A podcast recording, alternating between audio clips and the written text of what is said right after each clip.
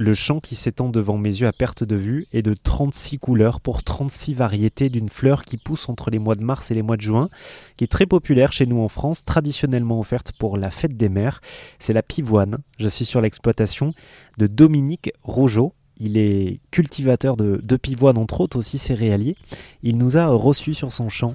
Déjà, Dominique, euh, est-ce que vous pouvez nous parler un petit peu de la pivoine? C'est quoi comme style de, de fleur, de plante?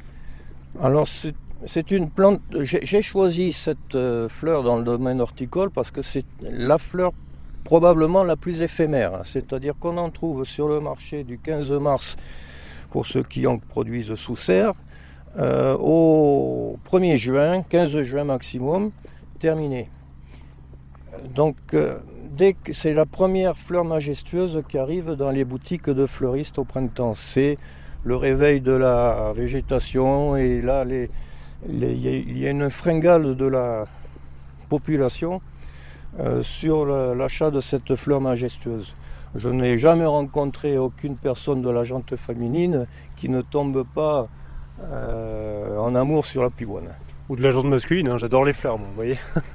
Alors là, on est, on est face à. Si je me tourne de ce côté-là, on a des magnifiques pivoines euh, roses.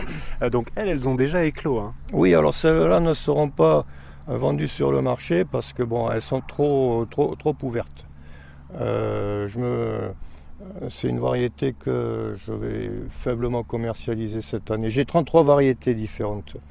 J'ai les fleurs les plus majestueuses qui arrivent euh, dans une dizaine de jours.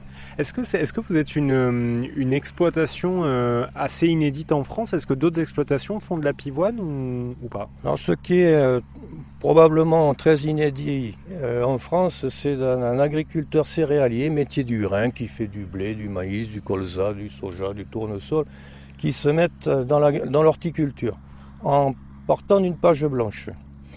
ça répond à un impératif de gestion à la fois patrimoniale, et de pérennité de mon entreprise. C'est-à-dire que bon, mes amis me disent que j'ai un certain âge, il faut que je pense aux jeunes qui me suivent. Et des jeunes qui me suivent, j'en ai.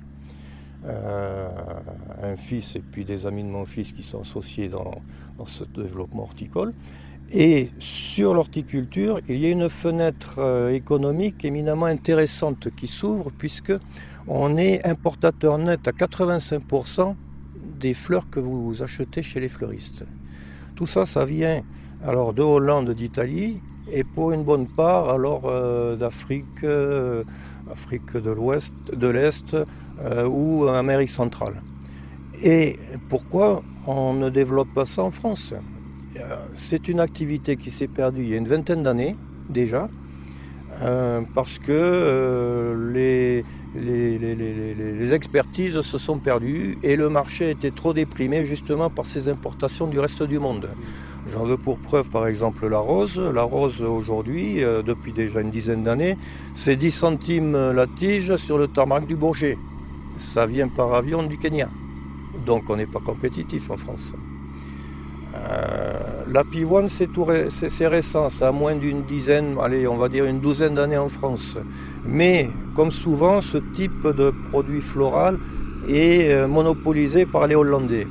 Et moi, je me suis juré de damer un peu le pion hollandais, hein, parce que euh, ça me déplaît de voir des camions avec des plats d'immatriculation marqués NL devant mes fleuristes à Verfeil. Au moins, il y en a toujours, mais ils n'apportent plus des pivoines. Et pour découvrir un petit peu plus l'exploitation de pivoine de Dominique Rougeau à Verfeuille en Occitanie, eh bien ça continue sur rzn.fr.